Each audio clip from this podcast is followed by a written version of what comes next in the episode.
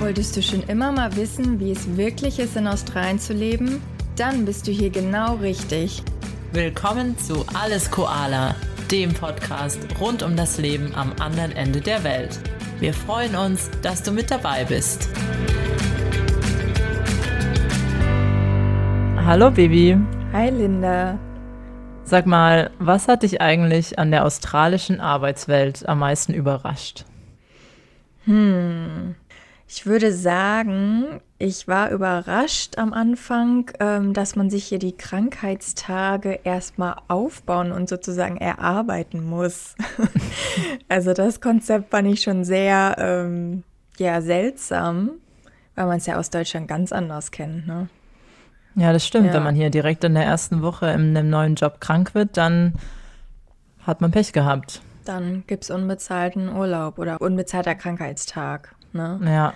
Ähm, ja. Knallhart. Was sich dann natürlich auch wieder auf den Aufbau der Urlaubstage auswirkt. Ne? Also wenn man dann unbezahlte Fehltage hat, dann baut man halt auch wiederum nicht die Urlaubstage auf. Also es ist irgendwie so ein Rattenschwanz. Stimmt. Ja. ja. ja. das ist gut zu wissen. Ja, Erstmal ein eine Weile komisch. arbeiten und Krankentage aufbauen. Genau, nicht direkt am Anfang das Bein brechen. Hoffentlich gar nicht. ja.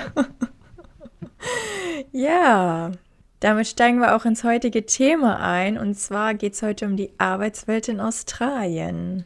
Genau, und ähm, das Thema kam sogar auf. Also wir haben uns schon eine Weile überlegt, ähm, dazu mal eine Folge aufzunehmen. Und dann haben wir auch ein paar Anfragen ähm, dazu bei Instagram bekommen von euch, dass euch das interessiert, äh, wie denn so die Unterschiede sind von der Arbeitswelt in Australien im Vergleich zu Deutschland, was es für Besonderheiten gibt und was man ähm, auch am Anfang wissen sollte, wenn man anfängt in Australien zu arbeiten. Mhm.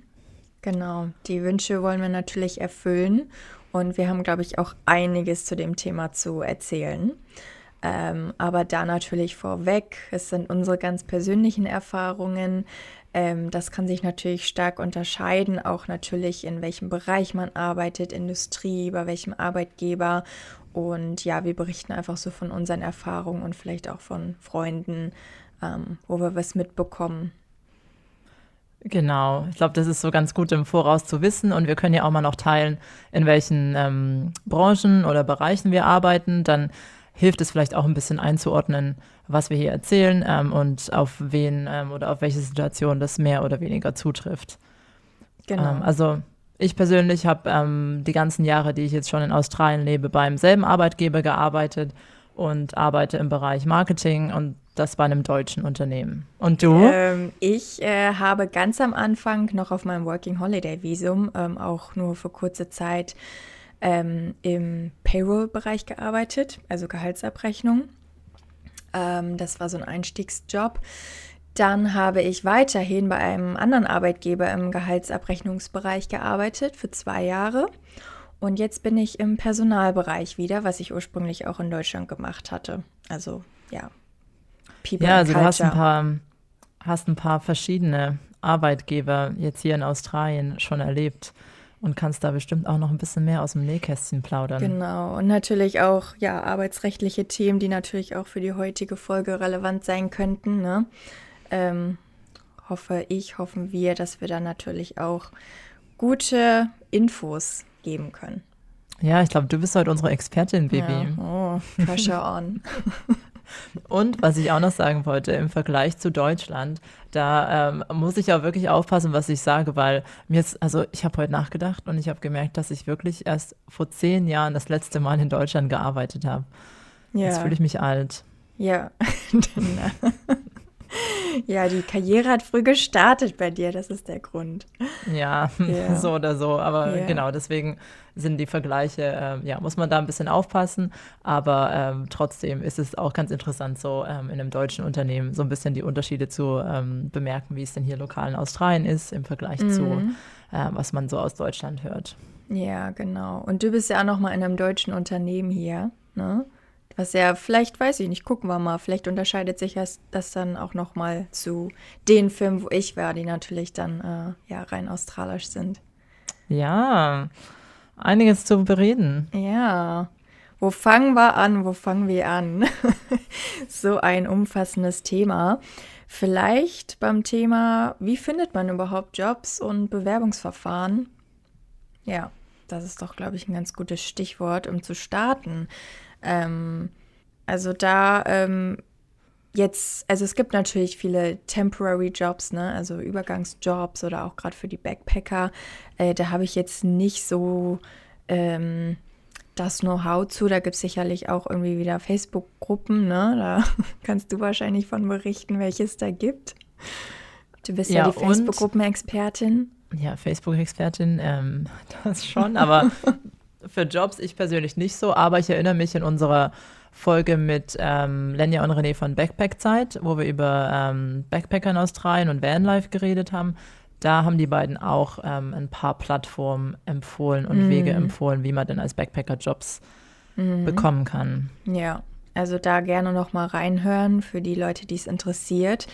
Ähm, ansonsten denke ich mal, bezieht sich das, was wir heute auch besprechen, eher so auf feste Jobs, ne? Also permanente mhm. Jobs und auch Festanstellungen.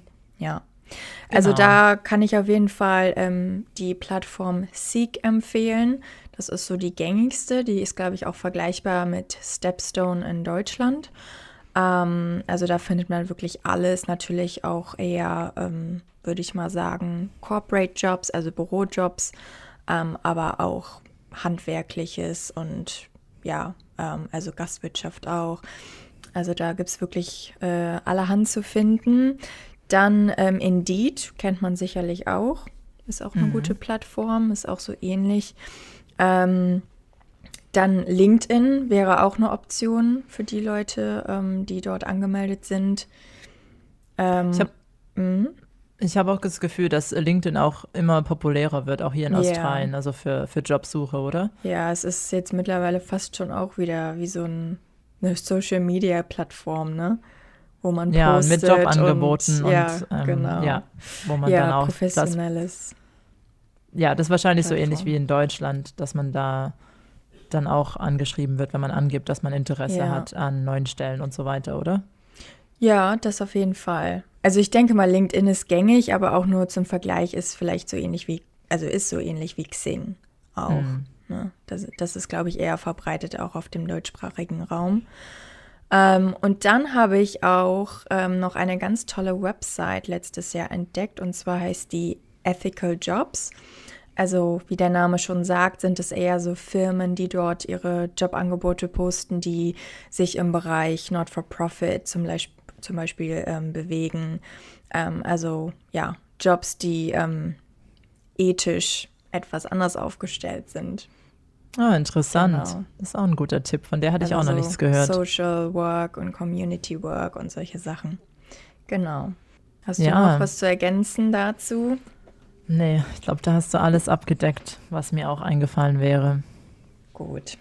Ja, dann haben wir uns beworben Ja. Oh nee, wir haben erstmal eine Stelle gefunden, ja, wir haben genau. uns noch nicht beworben. Und dann kommt ja der Bewerbungsprozess. Und da ähm, gibt es ja auch einige Unterschiede, oder? Also von den Dokumenten her. Also ich glaube, der Klassiker ähm, Thema Lebenslauf, ähm, der hier CV oder auch Resume heißt, mhm. ähm, hat, da gibt es ja so ein paar Unterschiede. Ich erinnere mich da irgendwie auch noch dran aus dem Englischunterricht in der Schule, dass wir da auch oft gelernt haben, dass bei englischsprachigen CVs oft man kein Bild drauf macht. Mhm. Und ich glaube, das ist in Australien ja auch so. Und weißt du gerade aus deinen Erfahrungen, was es noch so für Unterschiede gibt, die man beachten muss? Ähm, ja, neben dem Bild und auch da nur kurz zu, manche, also ganz, ganz selten gibt es Leute, die trotzdem ein Foto einfügen, aber dann auch bitte darauf achten, dass es ein gutes Foto ist.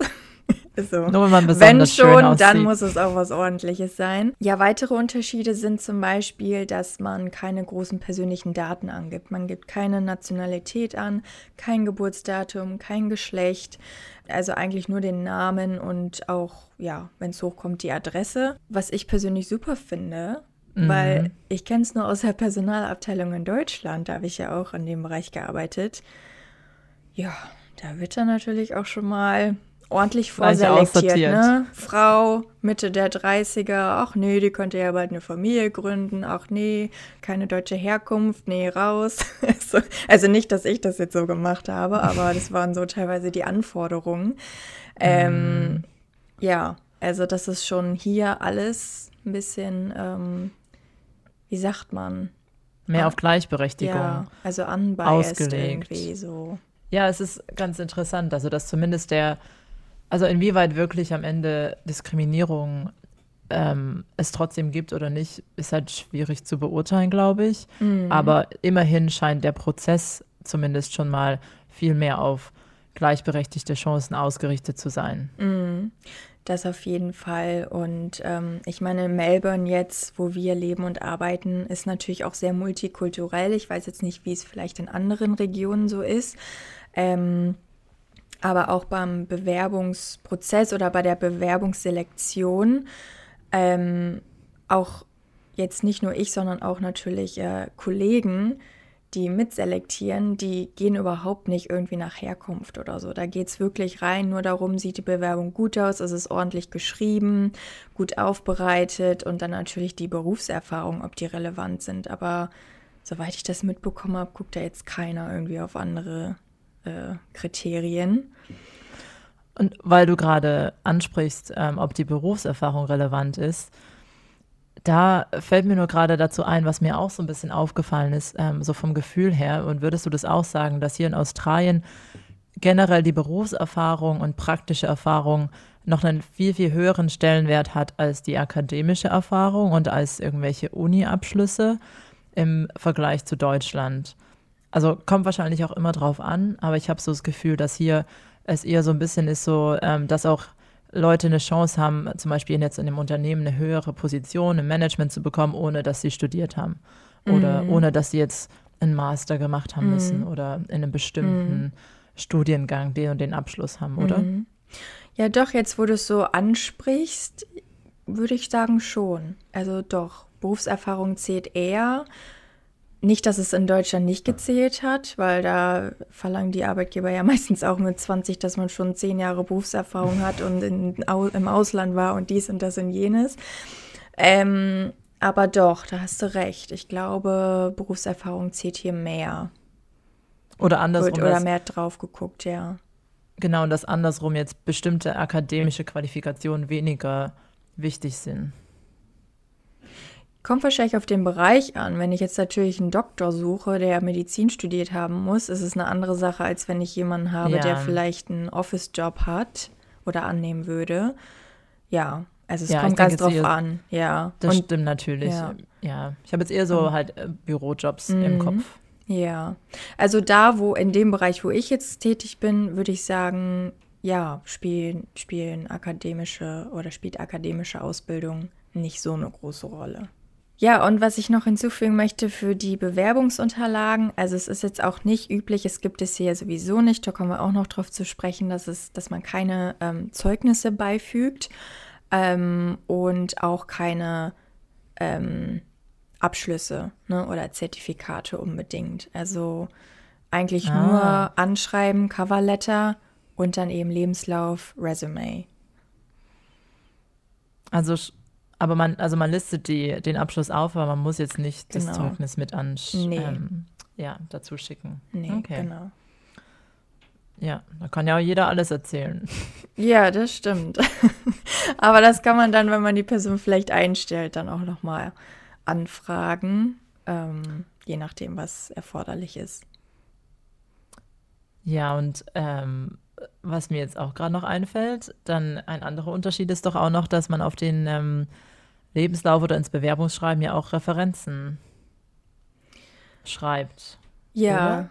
genau. Also ja, können wir jetzt auch schon drüber sprechen. Genau. Also es gibt hier ja keine Zeugnisse, die man vom Arbeitgeber erhält, wenn man ausscheidet, sondern ähm, hier wird mit Referenzen gearbeitet. Also meistens für den Bewerbungsprozess werden zwei Referenzen eingeholt. Das heißt, man gibt eigentlich immer die Telefonnummer von einer Person raus, meistens einen Manager oder eine Führungskraft, mit der man gearbeitet hat. Und der neue potenzielle Arbeitgeber ruft dann die Person an und stellt so ein paar Fragen.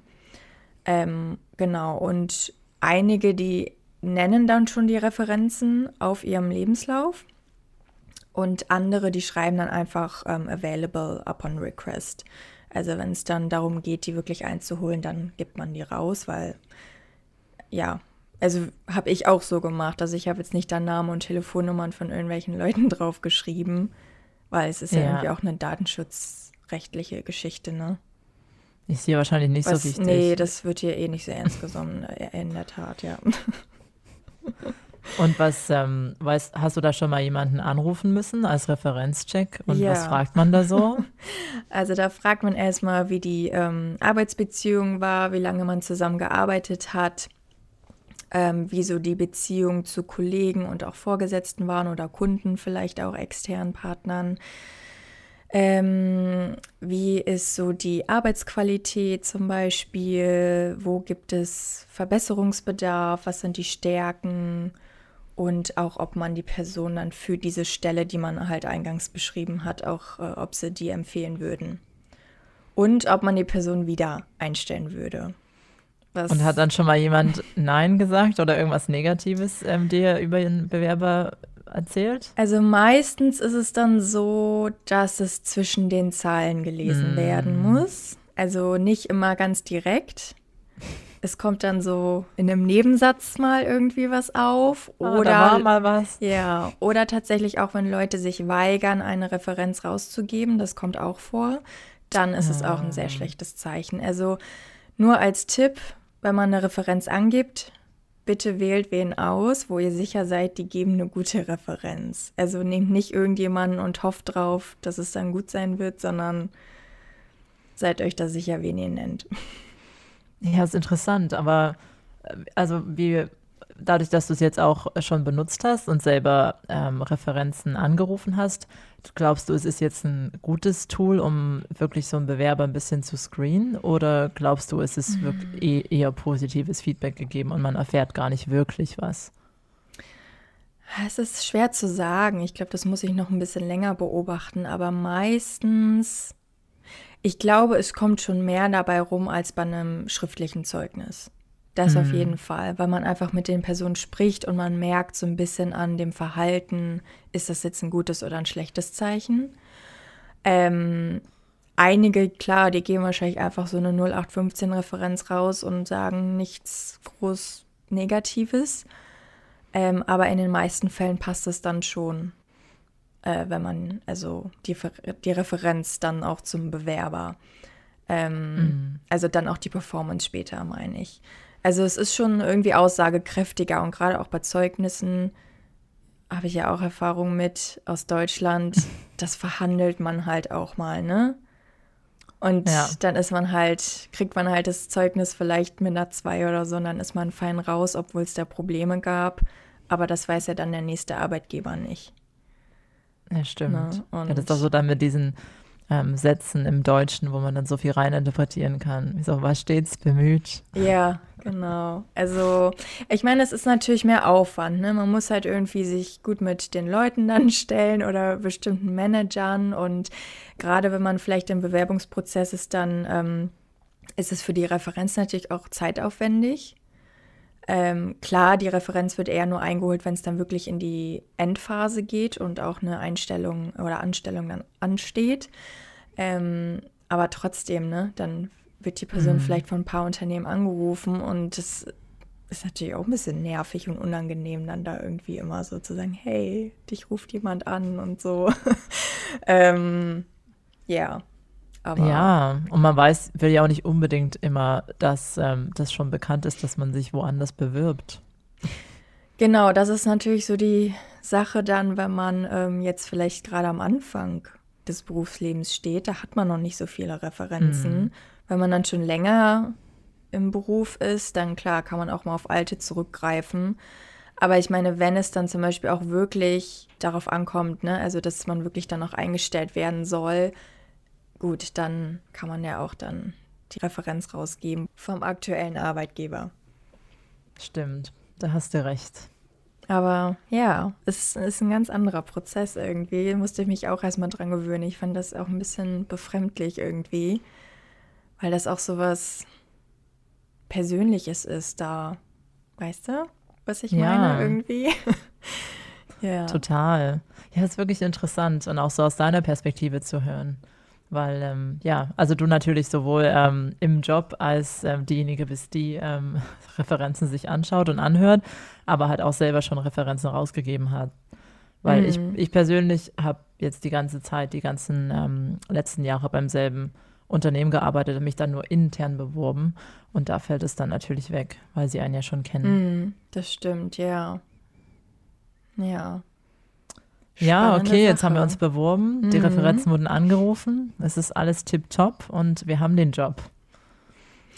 Ja, nur noch mal kurz zum Bewerbungsgespräch. Okay, auch. haben wir noch Habe ich auch noch was, sorry, ich quatsch hier heute so viel.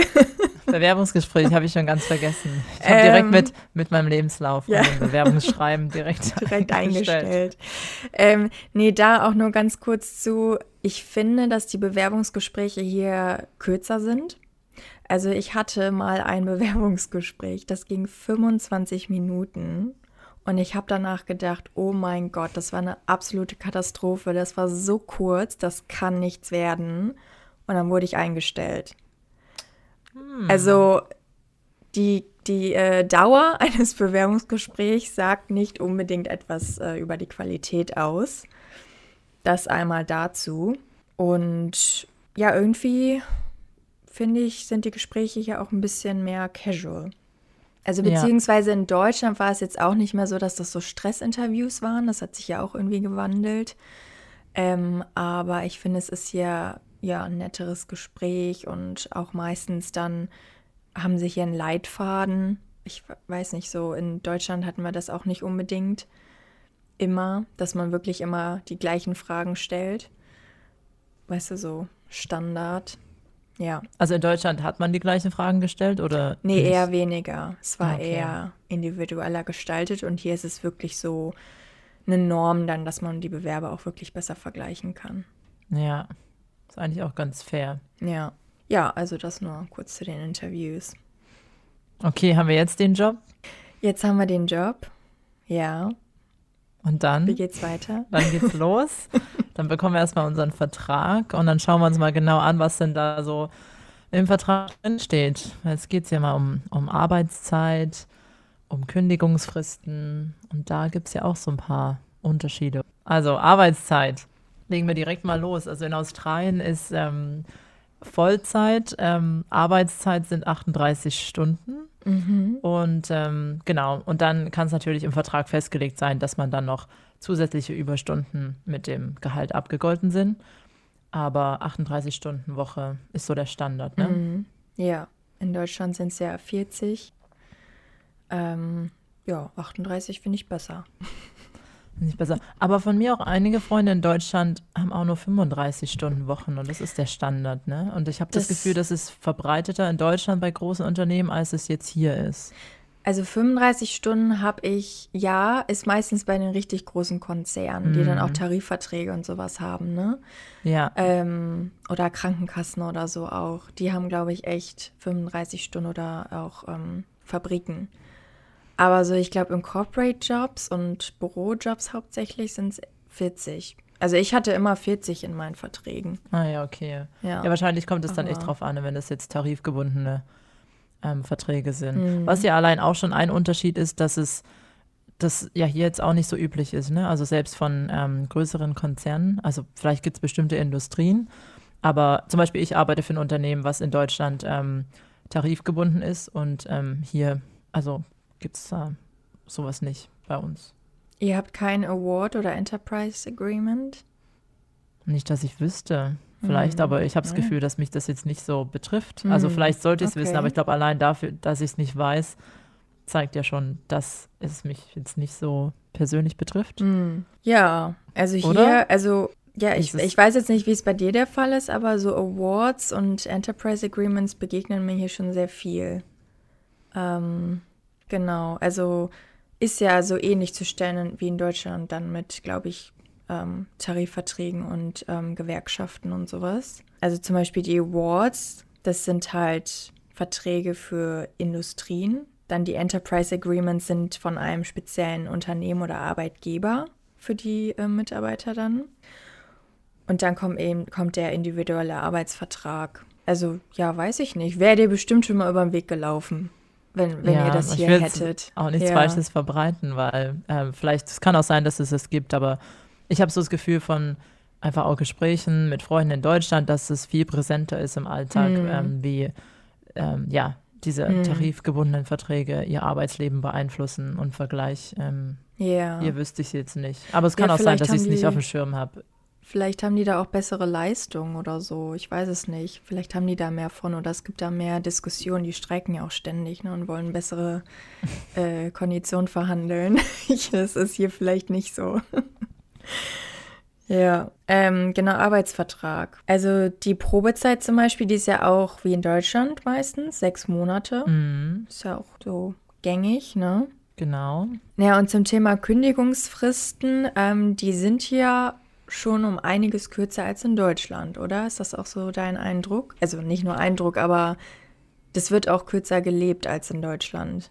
Ja, also ich glaube schon, ähm, dass es so ist. Ich habe auch gerade noch mal geguckt, weil ich aus dem Kopf direkt gar nicht wusste, wie lange eigentlich meine Kündigungsfrist ist. Und in meinem Vertrag steht aber nur, ähm, Kündigungsfrist ist ähm, genauso wie der nationale Standard. Und dann dachte ich jetzt, Mm. okay, wollte ich auch noch mal nachschauen. Aber das kannst du mir doch bestimmt sagen, oder? Ja, also Kündigungsfristen, ähm, ja, sind hier schon viel kürzer. Also aus Deutschland kenne ich es auch so, so mindestens ein Monat zum Monatsende, wenn nicht sogar eigentlich meistens drei Monate, auch je nach Position. Ja, und der gesetzliche Standard ist hier halt, wenn man bis zu einem Jahr bei einem Arbeitgeber arbeitet, ist es nur eine Woche. Ach ja. Kündigungsfrist. Ja, das ist krass. Ja. Und das heißt, es unterscheidet sich gar nicht zu der Probezeit eigentlich. Es sei denn, es ist natürlich anders im Vertrag geregelt. Und dann ne, steigert sich das eben und dann, wenn man mehr als fünf Jahre bei einem Arbeitgeber arbeitet, sind es dann vier Wochen. Mm. Und dann gibt es natürlich noch ein paar Sonderregelungen. Aber das ist auch so witzig, weil ohne Witz, ich, ähm, also wir hatten jetzt bei der Arbeit vor kurzem einige Neueinstellungen, also es ging Schlag auf Schlag. Die Leute bewerben sich, vielleicht zwei Tage später haben sie ein Vorstellungsgespräch, dann wird vielleicht spätestens einen Tag später werden die Referenzen eingeholt und die nächste Woche oder spätestens die übernächste Woche fangen die an zu arbeiten. Wow, so Ähm, schnell. Das geht hier ruckzuck und ähm, also so lange jetzt wie in Deutschland würden die Firmen nicht auf dich warten. Ach ja, dann in Ja. drei Monaten, dann kommen sie mal. Nee. Das stimmt. es Hier hat man einen Vorteil, wenn man schnell verfügbar ist. Man sieht es auch öfter in den ähm, Stellenanzeigen, dass da steht, ähm, ja, ab sofort. Das ist viel verbreiteter, Mhm. ne? Ja. Viel verbreiteter und auch ähm, hier habe ich das Gefühl, sind die Leute eher, also die kündigen eher, ohne was Neues zu haben und suchen sich dann was, weil die wissen, die finden auch schnell was. Weil der Markt einfach ganz anders ist. Und also in Deutschland, da kündigst du ja niemals, ohne was Neues zu haben. Also natürlich kommt das ja auch wieder auf die Person an, aber Ja, es stimmt schon so prinzipiell. Ja. Ja, und das geht auch noch damit einher, dass ich auch das Gefühl habe, dass hier ist es viel gängiger, dass man ähm, oft seinen Job wechselt. Also ich habe das Hm. Gefühl, gerade auch am Ja. Anfang der Karriere, wenn man länger ist, ist es relativ ungewöhnlich, länger als zwei Jahre bei einem Unternehmen zu bleiben. Hier wird die ganze Zeit gewechselt und gesprungen. Hm. Das stimmt. Das ist wirklich, ähm, ja, Ja, Das ist wirklich der Fall. Aber da kann ich auch nur zu sagen, also jetzt immer nur so ein Jahr bei einer Firma, also wir zum Beispiel achten da drauf. Wenn jemand Ja. nach Jahr, einem Jahr immer wechselt, kein gutes Zeichen.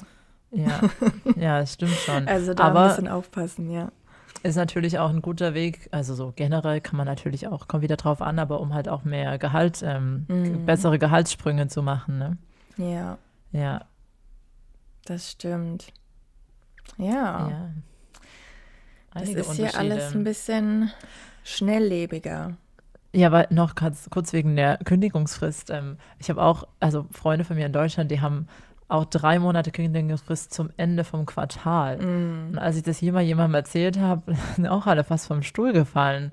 Weißt du, wenn du jetzt irgendwie im Januar deinen Job kündigen willst in Deutschland, kann es sein, du kannst erst Ende Juni aufhören. Ja, Ähm, ja, das ist ja echt unglaublich lange. Das muss ist schon ganz andere alles- Extrem. ja, das muss schon alles irgendwie so richtig vorgeplant sein. Ja, So, ach ja, Schön ich deutsch möchte geplant. mich jetzt mal auf neue Jobsuche begeben. So, ach, wann muss ich kündigen und reiche ich schon mal ein? Und ja, Aber also hier auch einige, die halten ihre Kündigungsfristen gar nicht ein, obwohl die teilweise zwei Wochen sind oder vier Wochen. Das ist echt so, die nehmen das nicht so ernst. Sind alle froh, dass sie weg sind. Ja. Kommt natürlich dann Okay, immer tschüss. auf den Manager an, ob er dann sagt, ja, ist okay oder nee, du musst noch. Aber irgendwie so richtig professionelle Übergabe und so und an den neuen Kollegen übergeben, das ist auch nicht immer der Fall. Ja. Ja, stimmt. Man hat ja auch nicht so viel Zeit, ne? Ja.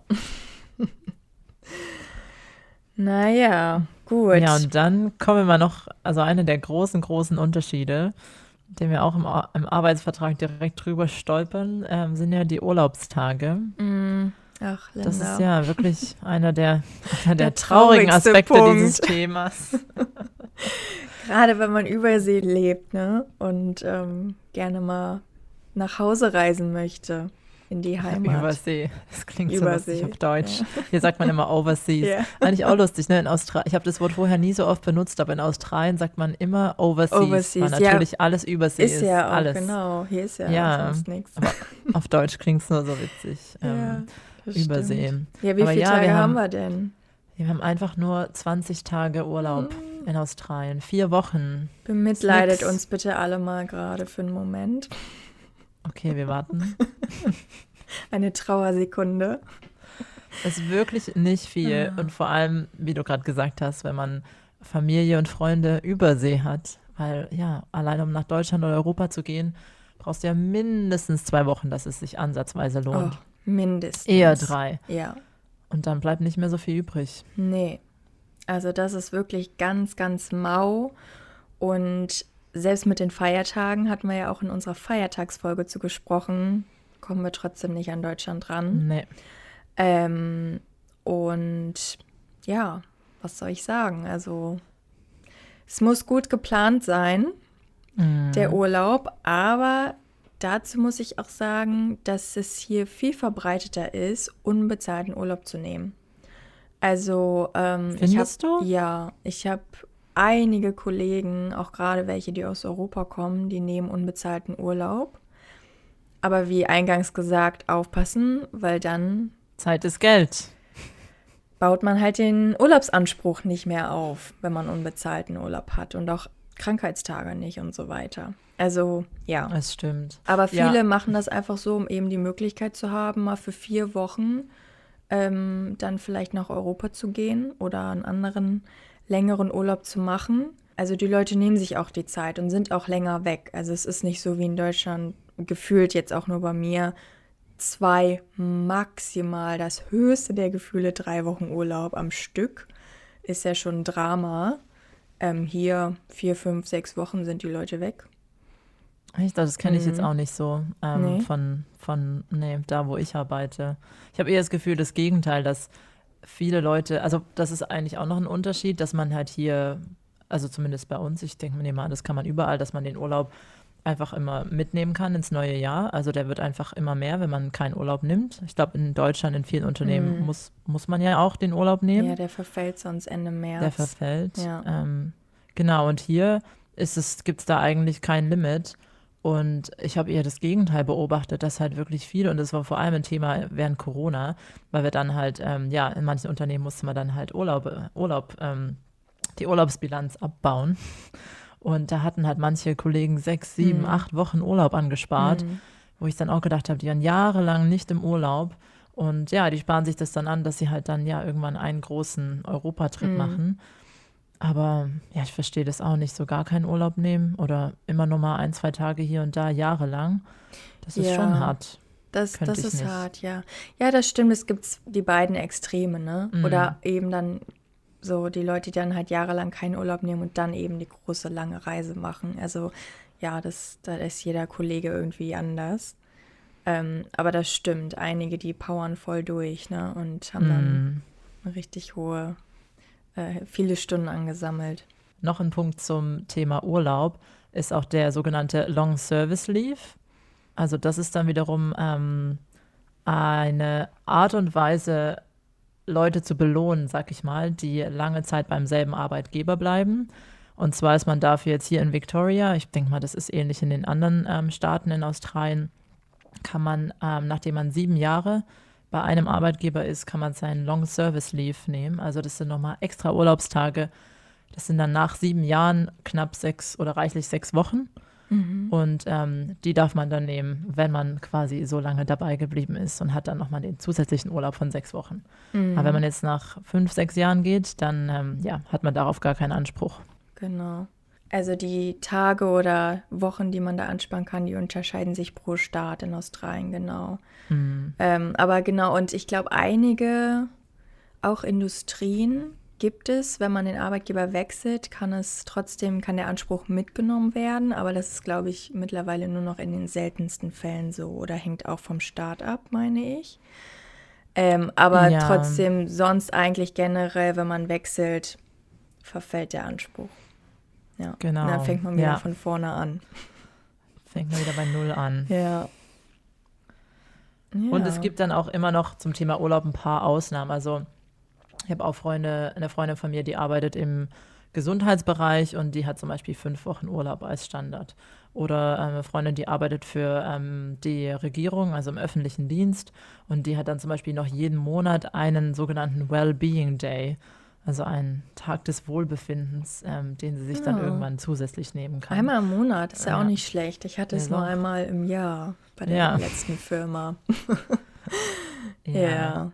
Also es gibt dann noch so ein paar Ausnahmen, aber ja, im Großen und Ganzen die breite Masse hat 20 Urlaubstage. Genau. Oder einige Firmen, die bieten auch dann Urlaubstag am Geburtstag an, zum Beispiel. Mhm. Ja. Ja, immer schön ja. auf die Incentives achten, ähm, die ein Arbeitgeber bietet. Ja, und nochmal ganz kurz zu den Krankheitstagen. Wir hatten ja eingangs schon gesagt, wie es funktioniert, ähm, dass man die erst aufbauen muss. Also generell ist auch so der Standard, dass man zehn Tage pro Jahr anspart. Mhm. Und da ist es halt auch so, die verfallen auch nicht. Das heißt, ne, wenn du jetzt irgendwie fünf Jahre für einen Arbeitgeber arbeitest und nie krank bist, dann hast du natürlich auch einige Tage. Ähm, aber ich meine, die Krankheit oder was auch immer passiert, das sucht sich jetzt natürlich nicht äh, den richtigen Zeitpunkt aus oder ne, man weiß halt mm. nie. Mhm.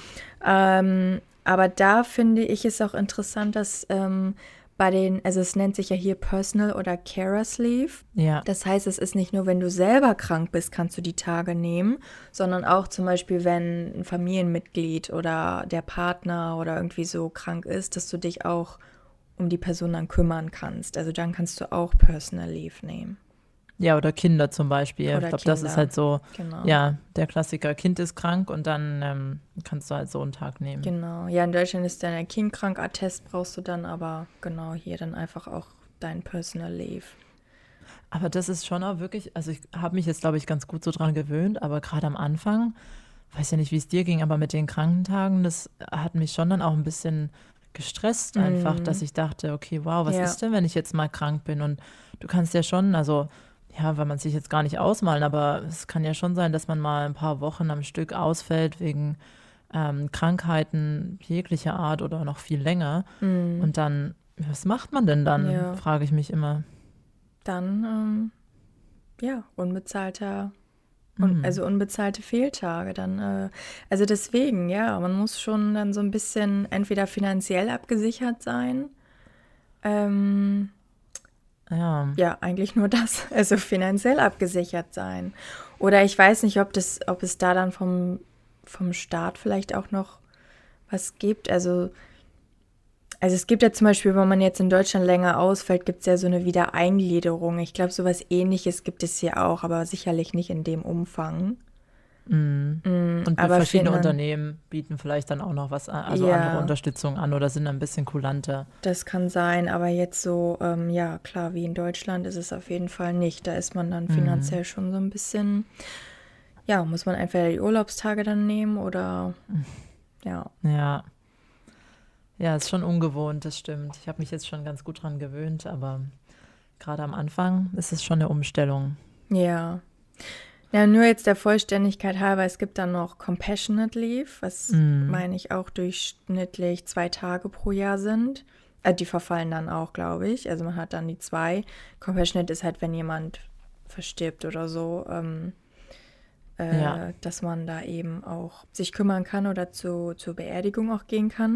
Und dann gibt es noch Community Services, die sind aber, meine ich, unbezahlt. Also wenn man irgendwie, ja, also ehrenamtlich was macht. Ähm, und dann noch Jury Duty Leave. Also es gibt hier ja auch das Konzept wie in Amerika, ne, dass man zur Stimmt. Jury Duty einberufen wird. Also zum Gericht, ne? Dass man, Genau. ähm, wie heißt es denn auf Deutsch? Ja, weiß ich Dass nicht. man Gibt's Richter da ja spielen nicht, muss. ne? Die an den ähm, Geschwo sind es Gesch- Geschworene, Geschworene, oder so, dass man wahrscheinlich, ja. einberufen wird. Und Und ja, die, Gerichtsverfahren. genau. Und die Tage sind aber bezahlt. Ja, Ja, genau. das stimmt. Und was ich auch noch zu dem Thema ähm, ja, Unterschiede in Bezug auf Urlaubstage sagen wollte, ist, dass es, ich auch das Gefühl habe, dass es hier kaum Unternehmen gibt, wo man Überstunden ähm, aufschreibt und Überstunden ansammelt und dann auch abfeiern kann. Wohingegen auch aus Deutschland von ähm, ja, den meisten Leuten, mit denen ich spreche, dass es schon sehr üblich ist, dass man das aufschreibt und dann eben ähm, noch mehr Urlaub nehmen kann. Mhm. Aber hier wird es, ja, muss man halt selber sehen, wo man bleibt, dass Mhm. man nicht zu viel arbeitet. Ja. ähm, also Zeiterfassung habe ich jetzt hier auch noch nicht äh, Genau, das ist das. Wort. Genau, Danke. Zeiterfassung mit den Überstunden und Zeitkonto. Nee, das ist mir hier noch nicht begegnet. Ich kann nur sagen, zu meinem letzten Arbeitgeber, oh mein Gott, Katastrophe mit den Überstunden. Hm. Also es gibt hier teilweise das Konzept, dass man, ähm, also nicht Zeiterfassung direkt, genau, dass halt jede Minute echt gezählt wird, aber es gibt hier ähm, Timesheets, also ähm, ja, wie heißt das auf Deutsch? Ähm, wo man halt die Arbeitsstunden einträgt. So, das hatte ich bei meinem letzten Arbeitgeber und jetzt haben wir, hat das eine Personengruppe bei uns in der Firma auch. Ähm, aber es wird sehr unterschiedlich gehandhabt in den beiden Organisationen. Also Überstunden sind hier schon in einigen Bereichen heftig üblich, aber in anderen ist es dann so, dass man schon mal irgendwie einen Tagausgleich bekommt. Aber man muss sich selber drum kümmern, da hast Genau. Ja. Das ist nicht so der Standardprozess, Ja. dass ähm, jeder sich ähm, einloggt und seine Zeiten einträgt. Mm, Ja, ja, das stimmt. Ja. ja. Alles ein bisschen mehr casual. Ja, mehr casual, das stimmt. Ähm, ja, dazu auch so generell finde ich, man arbeitet, ja, man arbeitet hier schon irgendwie weniger und entspannter und hat mehr Work-Life-Balance als in Deutschland, oder? Ja, also ich glaube schon noch, also insgesamt so, dass ja Work-Life-Balance, sagen wir es mal so, hier schon noch größer geschrieben wird und auch mehr gelebt wird. Also zum Beispiel jetzt auch ganz praktisch als Beispiel. Also wenn ich mich umschaue im Büro nach sechs, ist da kaum jemand mehr da bei uns. Zum Beispiel. Also jetzt so, ist ganz pragmatisches Beispiel. Mm, Also ich glaube, das ist schon ähm, ja nicht so, dass, ähm, wie es jetzt, glaube ich, in Deutschland in vielen größeren Unternehmen zum Beispiel öfter der Fall ist, dass dann Leute auch noch lange da sitzen. mm, Das ist auch gar nicht so gewollt. Das ist dann eher so, dass Nee. die Leute einem sagen, ja, hey, geh jetzt bald mal nach Hause. ja. Ja, die Präsenzkultur ist hier nicht so ausgeprägt, ne? Mm. Ähm, das stimmt, ja. Also ich würde auch sagen, es ist eher so die Ausnahme, wenn jemand richtig viel arbeitet. Und wenn, dann ist es auch wirklich, dann wollen die das auch. ja, Ne? Oder wie du auch vorhin meintest, so, die nehmen dann halt jahrelang einfach keinen Urlaub und powern halt voll durch. ja, Also in dem Aspekt arbeiten die Leute schon viel hier, aber meistens dann mit einem Ziel im Hinterkopf. Zum Beispiel genau. Überstunden zu machen, die dann vielleicht im besten Fall bezahlt werden, um dann eben das Haus abbezahlen zu können oder sowas. Ne? Aber nicht jetzt einfach nur, um sich reinzuhängen, damit man irgendwie Karriere machen kann. Ja, das, das stimmt. Ich glaube schon so generell wie immer, ne? Also es gibt natürlich Ausnahmen, aber so vom Eindruck her würde ich das auch unterschreiben. Und ja, natürlich jetzt gar nicht zu sagen, dass also die Leute hier faul sind oder sich nicht anstrengen oder so gar nicht, aber einfach, dass schon Work-Life-Balance in großen Stellenwert hat. Ja, ja, das auf jeden Fall. Es kommt natürlich wieder darauf an, wo man herkommt, ne? Mit, ähm, ja, welchen Erfahrungen zum Beispiel. Also jetzt, wenn man, wir reden natürlich jetzt ne, über Deutschland. Klar, da ist es hier in Australien entspannter zu arbeiten, die Berufswelt.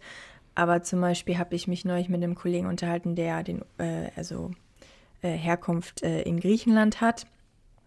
Und er meinte, im Vergleich zu Griechenland ist Australien voll viel zu viel Arbeit. ne? Also ja. das ist dann eher so wie für uns dann Deutschland vielleicht. Ähm, also es ist immer so, je nachdem. Das stimmt. Es kommt herkommt. drauf an, ne? Die ja. berühmte Antwort, es genau. kommt drauf an. ja, und das eigentlich ist doch Casual, finde ich, ein ganz gutes Stichwort, weil ich finde, auch da mal gucken, wie es dir so ergeht und was du dazu denkst, aber dass ich schon noch insgesamt finde, und es ist natürlich auch, geht sehr eng einher mit der Mentalität der Australier. Ähm, haben wir auch schon mal eine Folge darüber gemacht, dass die Australier halt schon generell auch einfach ein bisschen mehr easygoing sind, dass sie lockerer sind, dass sie zugänglicher sind. Und ich habe schon das Gefühl, dass man das auch wirklich in der Arbeitswelt merkt. Ähm, es ist weniger hierarchisch, würde ich sagen. Mhm ähm, es ist weniger so dieses ähm, Formelle, was natürlich auch einfach durch die Sprache schon kommt, ne? durch das Englische, mit Vornamen ansprechen. Ähm, ja, dieses einfach, diese Casual Art der Australier spiegelt sich schon auch in der Arbeitswelt wieder. Ja, doch, sehe ich auch so. Ist auch mein Eindruck. Also, ja, dadurch, dass man sich mit Vornamen anspricht, ist ja eh alles irgendwie schon ein bisschen entspannter. Es ist halt nicht Herr und Frau sowieso, ne, sondern mm. Hi Mate, so gefühlt. Ja. ja, doch, und auch gutes Stichwort Hierarchien, ja, sind hier flacher, würde ich auch mhm. sagen. Ähm, und das auch nicht so dieses, äh, ja, dass es auch nicht so ist, dieses, oh, okay, jetzt ist diese Person ist jetzt drei Level überall, das heißt, man kann nicht mit der Person sprechen, sondern muss durch Person A, B, C gehen, sondern ähm, ja, viel, viel zugänglicher, habe ich das Gefühl. Mhm. Ja, doch, das auf jeden Fall. Also mit Managern und so kann man sich dann schon mal unterhalten und muss ja. nicht Angst vor ihnen haben. Genau. Und ja. weil du gerade gesagt hast, Mate, musste ich auch lachen, weil gerade heute, ich habe da nämlich noch dran gedacht, habe ich auch eine E-Mail bekommen. Äh, und zwar, das ist ein Kollege, den habe ich, glaube ich, einmal persönlich kennengelernt und vielleicht einmal mit ihm telefoniert, also relativ entfernt. Und ähm, hab, hatte ihm eine E-Mail geschickt und dann antwortete er halt auch, thanks, mate. Ähm, schon wieder so lachen. So. Das ist witzig. Bin ich dein Mage? Okay, yeah. alles klar. Yeah. Ähm, und der ist halt auch vielleicht so, ja, wie alt wird das sein? So Mitte 50 oder so, schätze ich. Und ja, da bin ich halt der Mate. Mm. Da musste ich auch schmunzeln. Ja. Also doch, so der Umgangston ist informeller, ja. Es das heißt jetzt nicht, dass die E-Mails dann auch so Larifare geschrieben sind und irgendwie so wirklich, ne, wie an den besten Freund, aber ähm, das schon, aber genau der Umgangston ist irgendwie ein bisschen lockerer. Es ist nicht so steif alles irgendwie. Ja, das ne? stimmt. Genau. Ja. Und allein auch diese, da ist wieder das Thema, das haben wir auch schon mal irgendwann angesprochen mit diesen ähm, Spitznamen. Mm. Und es ist mm. auch, also manchmal, da denke ich auch immer noch dran, wie witzig das einfach ist, dass man auch bei der Arbeit die Leute zum Teil in ihrer E-Mail-Signatur einfach nicht ihren richtigen, in Anführungszeichen, Namen mhm. schreiben, sondern nur ihren Spitznamen. Ja. Nur die Abkürzung. Das stimmt. Also wenn da jemand Robert heißt, dann steht da halt Rob. Oder ja. heute wieder hatte ich ein Beispiel, da hieß jemand Darren und der Name ist dann Daz. das klingt wie so ein, so ein Gangster. Ja, ja, das ist witzig. Ja. Die, ne? wie, wie, wir immer wieder sagen, die Ossis, die mögen es halt, mögen die Kurzform. Kurz und knapp. Immer ja. ganz schnell alles. muss schnell über die Lippen gehen. Ja, ja, aber da muss ich mich auch immer noch, also ja, ich habe mich schon ganz gut dran gewöhnt, aber gerade wenn man jemanden neu kennenlernt und es ist dann direkt so, ja, direkt der mhm. Spitzname, ne? Das stimmt, ja.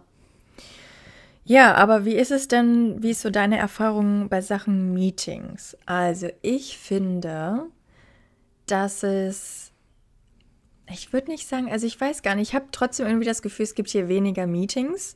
Und wenn es ein Meeting gibt, dann hat es auch wirklich einen Grund und Sinn und Zweck.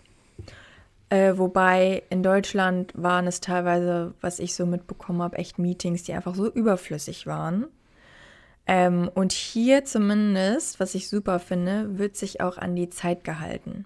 Das heißt, wenn das Meeting für eine Stunde angesetzt ist, dann ist das Meeting auch eine Stunde. Und wenn es überzogen werden sollte, dann wird halt gefragt, ob es okay ist. Ne? Aber mhm. in Deutschland so eine Stunde, ach ja, dann machen wir mal anderthalb draus, so, ach ja, mal gucken und hier und da und überhaupt nicht effizient.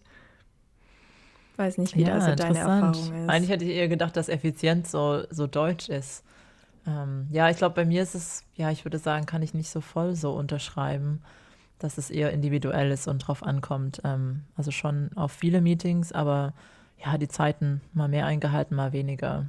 Hm. Oh, jetzt mir ist noch nicht so aufgefallen. Vielleicht liegt es daran, dass du noch so den deutschen Touch da bei dir in der Firma hast. Es kann sein, ja. Vibe. Es gibt auch einige deutsche Kollegen und europäische Kollegen, ja. muss ich dazu sagen. Dadurch ist es, glaube ich, noch ein bisschen, äh, ja, infiltriert. Hm. ähm, das stimmt. Ja. Aber was, weil du gerade Meetings ansprichst und die Meetingkultur, da muss ich sagen, ich habe halt auch noch einige Meetings eben mit Kollegen in Deutschland und habe ja auch ähm, deutsche Kollegen hier erlebt und da ist mir schon noch öfter aufgefallen, dass es halt in Deutschland schon öfter oder mit Deutschen, ja, so generell gesprochen, eher dann ist, dass es so direkt so zur Sache geht. So, ja, okay, jetzt, ähm, ja, hallo an alle und los geht's. Wir reden hm. über ABC. Wohingegen hier ist es schon immer so dieses, und wie geht's uns? Und Smalltalk und hm. das Wetter und erstmal quatschen. Interessant. Ist, ist überhaupt nicht mein so? Eindruck. Ist genau nee. umgekehrt. ja. Ja, interessant. Ja. Ich habe das Gefühl, ja, die Deutschen eher so direkt auf den Punkt kommen und ähm, hm. die Australier erstmal ein bisschen quatschen. Das ist interessant, weil das habe ich echt so in Deutschland immer gehabt, dass erstmal irgendwie so gequatscht wird, Smalltalk, kommt man von einem Thema zum anderen und hier. Deswegen meinte ich, die halten sich so an die Zeiten und sind halt dann auch so effizient, was das, was die Zeit angeht. Aber dann unterscheidet sich das wirklich ganz stark mhm. nach Unternehmen. Ne? Das stimmt. Ja. Aber was auch noch so ein bisschen in die Richtung geht, also was ich auch so den Unterschied schon wahrnehme, es ist auch wieder ein bisschen eine Mischung englischsprachige und australische Kultur, aber auch E-Mail-Kultur und Kommunikation generell, dass ich halt schon finde, dass es hier schon viel mehr so dieses natürlich sehr, also ja, casual, aber höflich, indirekt. Also immer die E-Mail erstmal, mm. I hope you had a nice mm. weekend und ähm, ja, I hope you're doing well. Und dann aber auch so dieses, ähm, ja, so wäre es eventuell möglich, ähm, da mal nachzufragen, ob es da was Neues gibt. Also so, dass man schon sehr vorsichtig formuliert, anstatt einfach, ähm, was man jetzt im Deutschen vielleicht machen würde, zu sagen, ja, was ist ein Update? Mm. ich glaube, das ist schon, dass man es manchmal die Leute ein bisschen mit so Samthandschuhen anfasst, einfach weil es üblicher ist, nicht so mit der Tür ins Haus zu fallen. Mhm. Was, ja, typisch so das Englische, ne? Irgendwie so mhm. immer sehr polite und ja, sehr höflich ja. und Kritik ganz vorsichtig äußern. Ja. Und immer irgendwie Sandwich-Technik oder so, ne? Oder ja, Sandwich- genau. oder Salami-Technik oder. und sowas. Es scheint so, als könnte da was schiefgegangen sein. Ja. ja. ja. Aber das, ich glaube, da, ja, habe ich mich jetzt auch schon ziemlich angepasst, aber das fällt mir dann manchmal eben auf, wenn, ja, gerade aus Deutschland zum Beispiel dann E-Mails kommen und ich hatte das auch schon, dass dann australische Kollegen zu mir gesagt haben, was? Und das haben die jetzt so geschrieben, so direkt. Und Echt? ich so, ja, ist ja, ist ja gar nicht schlimm, ähm, aber für die war ich, das dann so, wow. Ja, ich weiß gar nicht unbedingt, ob das auch so, ob ich das so viel besser finde. Also ich weil dann ist es ja manchmal auch echt schwer einzuschätzen, ja, ist jetzt was schiefgelaufen? Bist du jetzt sauer oder nicht so? Also nur als Beispiel oder von einem Kunden mhm. oder so, ne? Man weiß ja irgendwie dann vielleicht auch oftmals gar nicht, woran bin ich denn jetzt eigentlich? Das stimmt. Und ich finde es auch so nicht unbedingt gut. immer so, mhm. ja, ist das jetzt ein gutes Zeichen, ist das ein schlechtes Zeichen und sich da einen Kopf macht. Also ich finde so auch Direktheit irgendwie immer ähm, eigentlich ziemlich mhm. gut, aber ja, ist hier halt so, ne?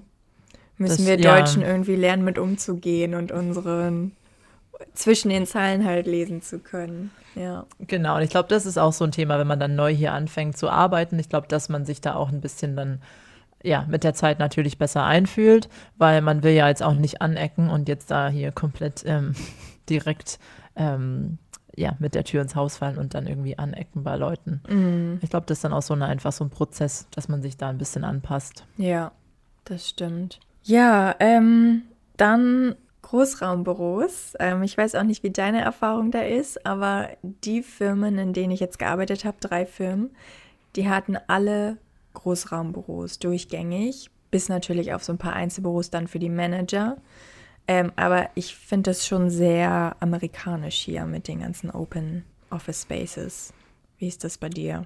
Ähm, ja, also bei uns ist auch ein Großraumbüro und auch sehr offen. Jeder ähm, kann überall hingehen, also auch ja wirklich ähm, so diese Open Door Policy, also von den äh, Managern, die ein Büro haben, ist es eigentlich auch alles sehr offen. Ähm, mm. Auch wieder ein bisschen diese weniger Hierarchien. Alle sitzen zusammen. Mm. Und ja, man kann überall ähm, die Leute ansprechen. Ja. Was mir auch noch aufgefallen ist, habe ich halt auch heute, ich glaube, ich habe heute nochmal extra so drauf geachtet, weil ich wusste, dass wir die Folge aufnehmen ähm, zum Thema Casual, dass es sich jetzt auch echt immer mal höre, dass auch die Leute auf der Arbeit fluchen. Also halt, ähm, wie sagt man denn, Schimpfwörter benutzen. Ähm, hm. Schimpfwörter klingt so komisch. Aber ja, also ja, Worte, die man jetzt eigentlich, würde ich sagen, im Arbeitskontext ähm, nicht verwenden würde. Hm. Und ähm, ja, ist mir jetzt gerade heute wieder aufgefallen, dass man gerade im Vorbeigehen, so zwischen Tür und Angel, das schon öfter hört. Was natürlich zum einen daher kommt, dass es ja eher casual ist, dass sich vielleicht auch die Leute sehr gut kennen. Aber ähm, es ist auch nicht, dass es überhand nimmt, aber es ist auf jeden Fall kein Tabu. Wie ist es hm. bei euch? Mm, lass mich kurz überlegen. Hm. Nee, habe ich bisher nicht mitbekommen. Nee. Mm. Ist eigentlich, ja. Vielleicht fühlen sie sich bei uns alle so wohl. Ja, vielleicht. So große wie zu Familie. Hause reden. Ja. Ja, interessant. Wie wir, also, mhm. ja, können wir jetzt ja nicht sagen, ne? Was gibt es denn da für Wörter dann? Die F-Wörter oder was? Ja, die F-Wörter, ja. die S-Wörter, hm. Ähm, ja, viele F-Wörter. Hm. Okay. Naja. Also, ja, so ist es halt, ne? Leute benutzen die halt, aber mhm. so im, ich würde eher denken, dass man dann vielleicht so einen Filter hat und es im Arbeitskontext nicht verwendet. Aber ja, ich überlege jetzt no gerade die S-Wörter. Ja, gut, bei der Arbeit in Deutschland, weil es rutscht einem ja auch mal raus, wenn man dann irgendwie, ja, sorry jetzt, Leute, aber Scheiße sagt. so. Ja. Oder sowas dann, meinst du? Oder? Ja, das schon. Aber ich glaube schon eher die F-Wörter. Die sind, mm, die, an okay. die denke ich gerade eher. Ja. Ähm, ja. ja. Interessant. Mm. Ja, alle sehr ja. aufgelockert. Ähm, ja, dann noch zum Thema, also Casual und so auch. Ähm, ich, ja, das, das, was ich jetzt so mitbekommen habe, Startzeiten ähm, eines Arbeitstages und auch die Pausenzeiten, dass die eigentlich ziemlich flexibel sind. Also da gibt es ja in Deutschland auch ganz große Unterschiede, je nach Unternehmen, wann man die nehmen darf, wann man anfangen muss. Aber mhm. hier so im Büro ist es eigentlich ziemlich easy. So man kann mehr oder weniger anfangen, wann man will, Pause machen, wann man will. Oder? Ja, ist bei uns auch super flexibel. Ja. ja. Ja, und ich finde aber, dass hier die Leute nicht so ganz zuverlässig sind. Also mhm. so gerade mit E-Mails und Antwort, Rückmeldung, man muss schon echt ganz schön oft nachhaken. Hängt auch wieder vom Team ab, das weiß ich auch. Aber ich habe mich jetzt zum Beispiel auch mit meiner ähm, äh, Kollegin mal dazu unterhalten, die ist ganz ursprünglich aus England.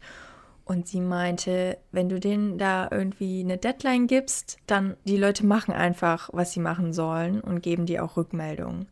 Wobei hier, du musst echt zehnmal hinterher rennen und nachfragen.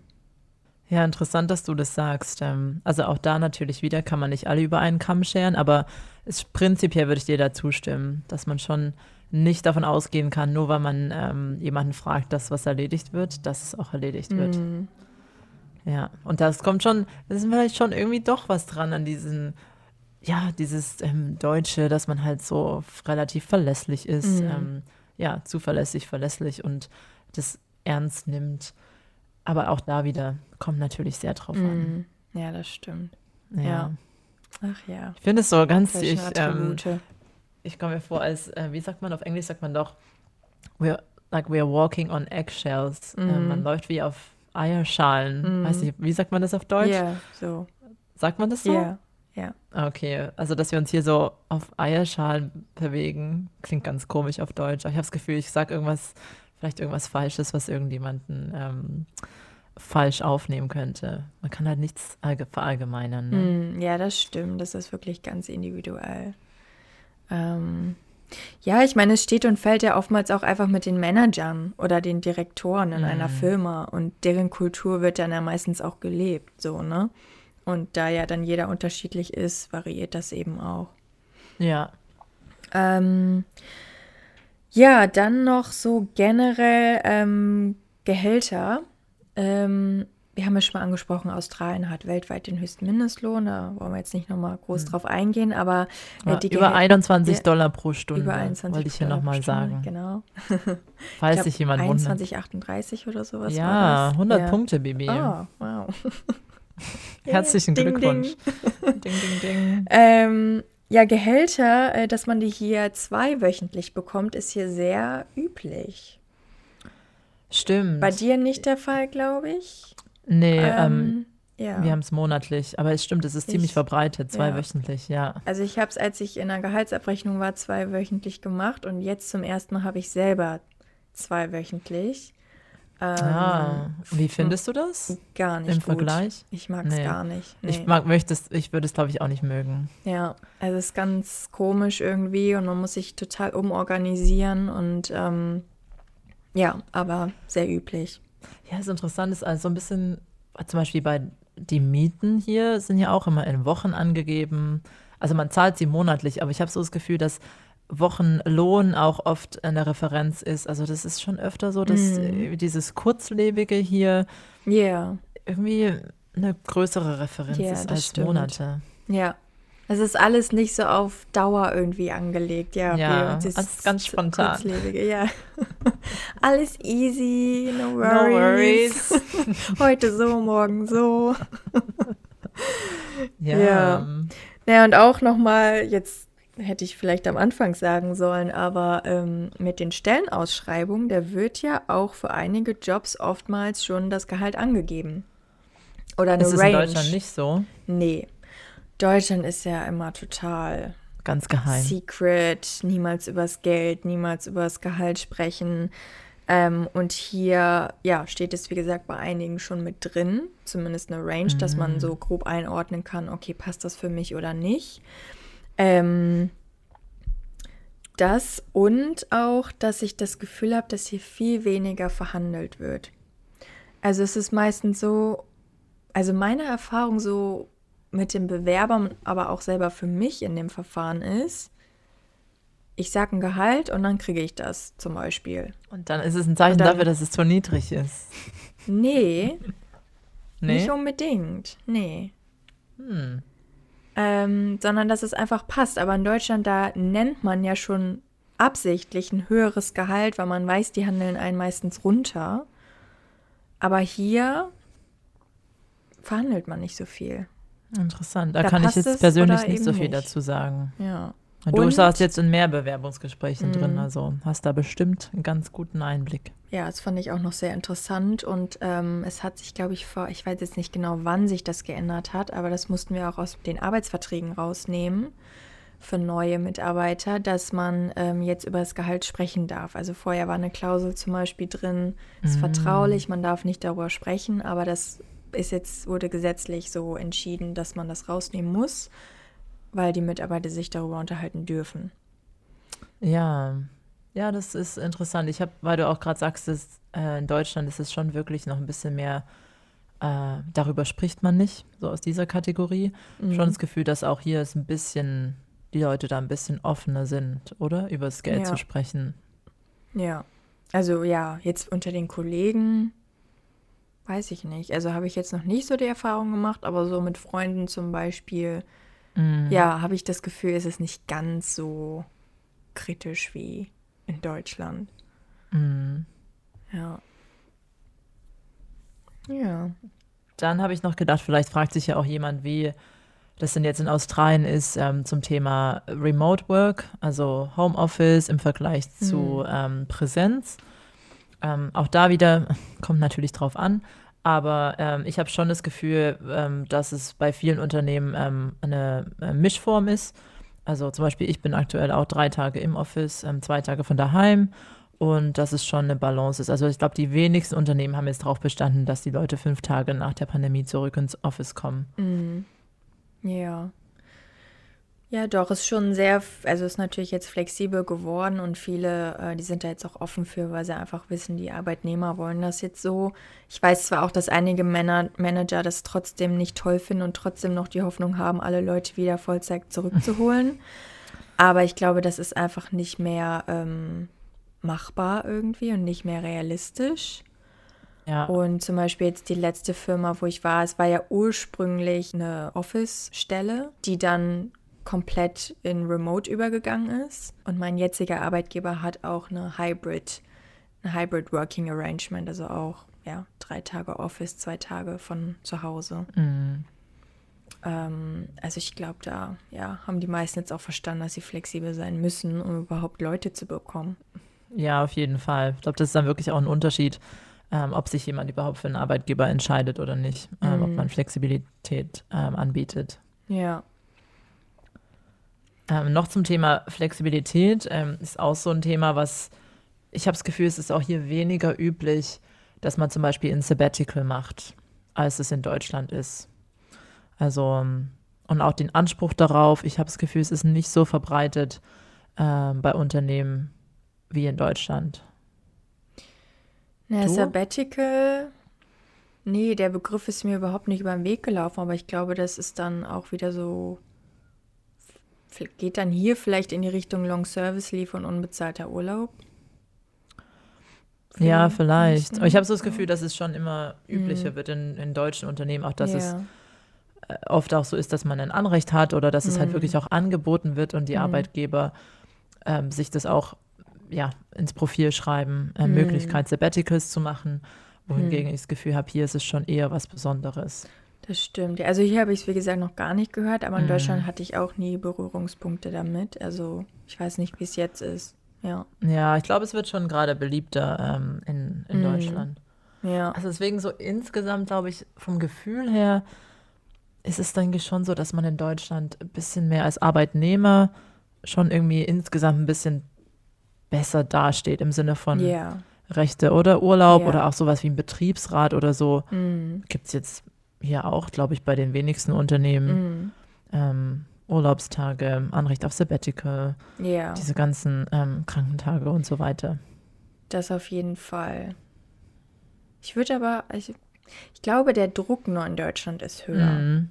Also man hat halt eine bessere Absicherung irgendwie, mhm. aber der Druck ist auch da und der Stress. Ja. Das kann sein. Wo ich finde, dass es hier halt weniger so ist, aber es muss dann trotzdem irgendwie jeder so gucken, wo er bleibt. Mhm. Ja. Und wo du jetzt gerade Betriebsrat und sowas ansprachst, also vielleicht nur als Info und als Vergleich, ähm, hier gibt es ähm, etwas, was ich nenne Fair Work Ombudsman. Also es ist sowas wie, ich würde sagen, so gleichzustellen mit dem Arbeitsrechtlich, äh, Arbeitsrecht in Deutschland. Also wo dann halt so Dinge geregelt sind, wie eben die, was Vollzeit ist, flexible Arbeitszeiten, ähm, Urlaubstage, Krankheitstage etc. Ähm, und zum Beispiel auch bei je oder für jeden neuen Mitarbeiter mit dem Arbeitsvertrag muss ein Infoblatt von Fair Work ausgehändigt werden. Also das mhm. ist verpflichtend, dass man das aushändigt. Und ähm, zum Beispiel, wenn jetzt ein Arbeitgeber, wenn es einen gibt, der unter dem Mindestlohn zahlt oder irgendwelche anderen Dinge, die eigentlich nicht rechtens sind, dann kann man sich auch an Fair Work wenden und die melden. Ähm, ja. Was hier, glaube ich, auch gängiger ist als, also so, was habe ich in Deutschland jetzt noch nicht gehört. Ja, dann nimmt man eher an, dass sich die Unternehmen an die Regeln halten. Ja. Vielleicht, ähm, aber genau. weiß ich nicht. Also stimmt, hier ist es eher so ein unabhängiges Gremium, was für die ähm, Arbeitnehmer da ist. Genau, ja. Also hier kann man das so beschreiben, wie das sind die minimalen Arbeitnehmerrechte, die man hat. Genau. genau. Wenn man dann, zum Beispiel einen Vertrag hat und nicht bezahlt wird, dann kann man sich an die mhm. wenden. Ja, und dann gibt es eben unter Fair Work noch ähm, äh, NES, wird das abgekürzt. Das sind dann die National Employment Standards. Das sind elf an der Zahl, die dann auch eben äh, die, die ja, Standarddinge regeln, wie Kündigungsfristen und so weiter. Ähm, die hängen so ein bisschen mit zusammen. Aber ja, dass man es vielleicht mal gehört hat, Fair Work ähm, mhm. Und es sollte beim Arbeitsvertrag dabei sein. Ansonsten schon mal hellhörig werden. Mir sind jetzt noch zwei Sachen eingefallen, die aber eigentlich noch zum Bewerbungsprozess oder zum Arbeitsvertrag gehören, aber wir sind halt, halt noch mal kurz zurück. Chaotisch unterwegs, egal. Ja, äh, ähm, ja, dass auch alle noch, noch wach sind und dabei sind. Ähm, testen wir jetzt mal. Also mhm. zurück noch mal zum, äh, zum Beginn eines Arbeitsverhältnisses ähm, wollte ich noch dazu sagen, dass man, was man noch benötigt, also neben dem Bankkonto, mm. wir gerade vom Bankkonto gesprochen haben, ist ähm, erstmal eine Tax-File-Number, also die Steuernummer, die man auch beim Arbeitgeber dann angeben muss. Ähm, das nur so am Rande. TFN, Und genau. TFN, danke, genau. Und auch noch dachte ich, dass wir noch erwähnen sollten, dass es ja auch den Super hier gibt. Mhm. Ähm, und zwar ist das die ähm, australische Variante der gesetzlichen Rentenversicherung. Und ähm, gerade wenn ähm, man auf das Gehalt von ähm, einer neuen Stelle guckt, ähm, da gibt es noch zu beachten, dass die Stellen entweder ausgeschrieben sind inklusive Super oder mhm. Super on top. Und dass das halt dann ein Unterschied ist, weil der Super, das ist, sind aktuell 10,5 Prozent vom Bruttogehalt die der Arbeitgeber eine gesetzliche ähm, fondsbasierte Rentenversicherung einzahlt, die man selber nominiert.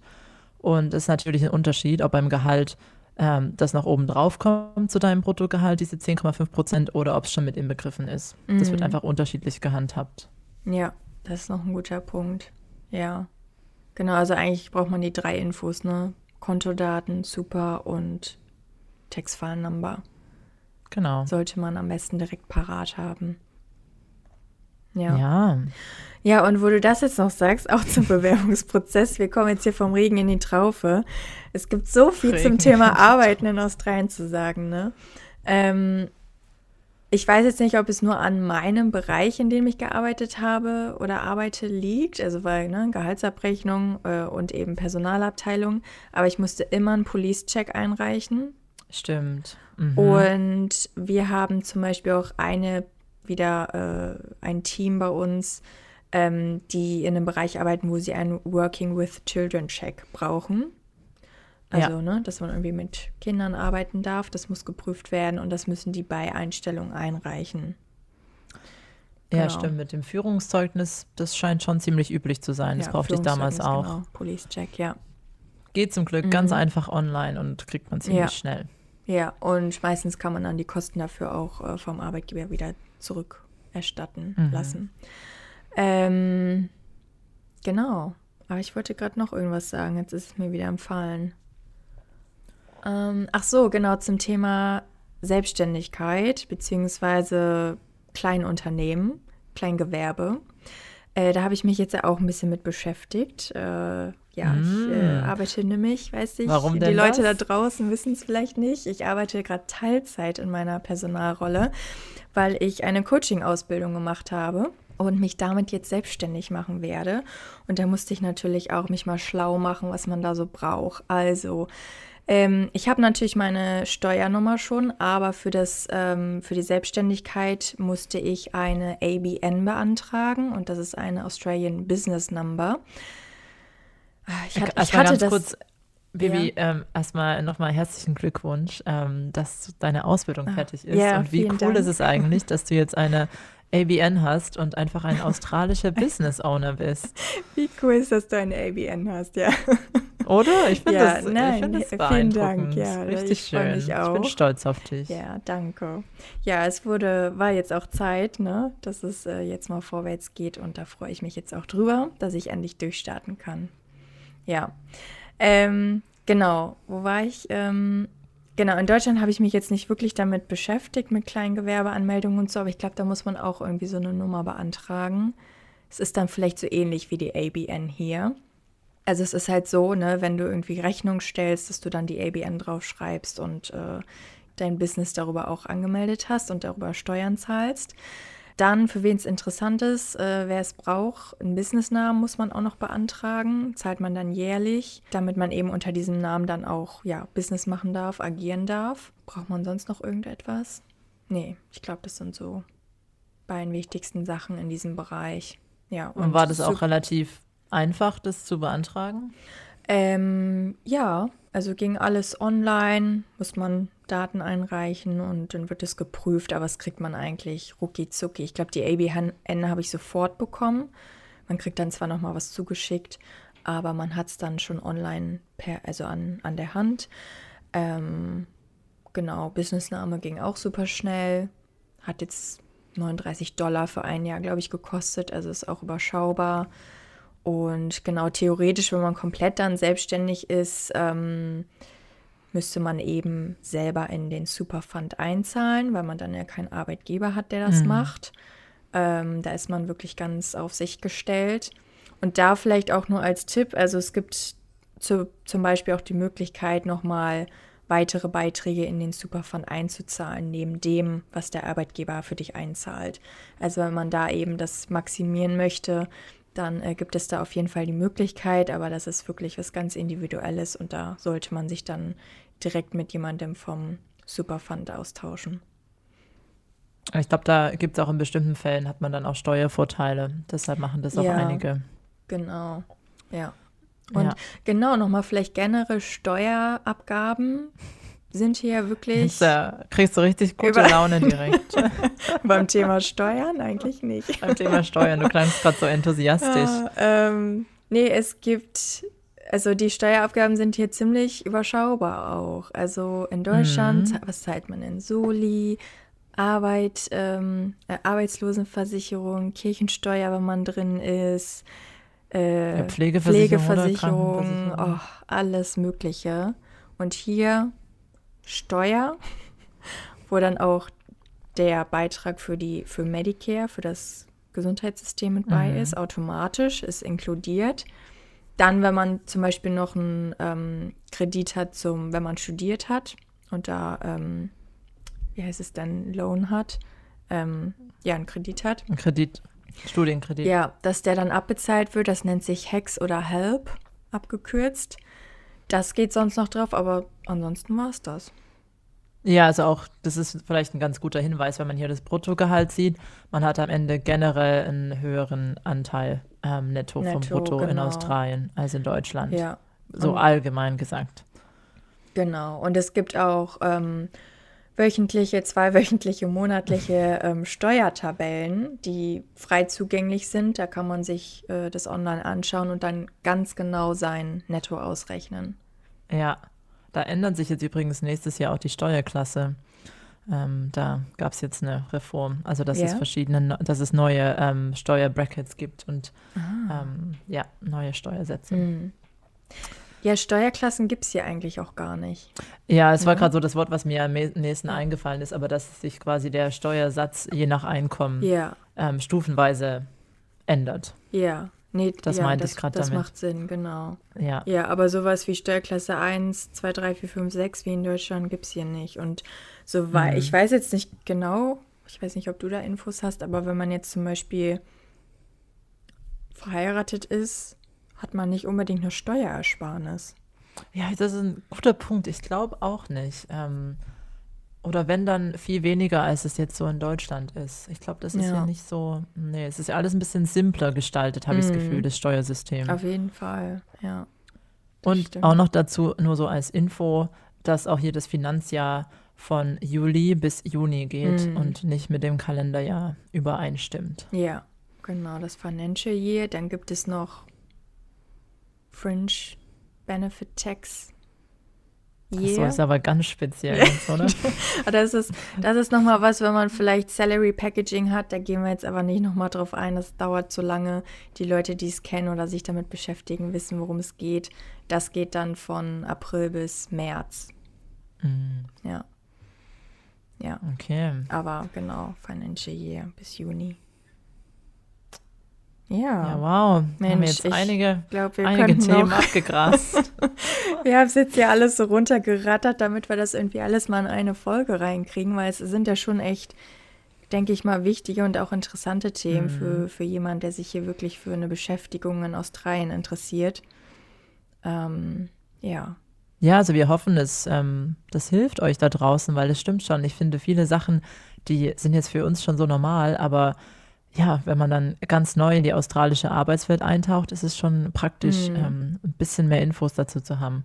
Ja. Und ähm, auch da wieder, also wir freuen uns natürlich auch von euch zu hören, ähm, für Leute, die vielleicht hier schon mal gearbeitet haben oder auch hier leben und wie denn so euer Eindruck ist von den, von den Unterschieden zwischen ja. Australien und Deutschland. Genau, lasst uns das gerne nochmal wissen. Und ähm, ja, also ich hätte mich damals gefreut, wenn ich die ganzen Infos an die Hand bekommen hätte.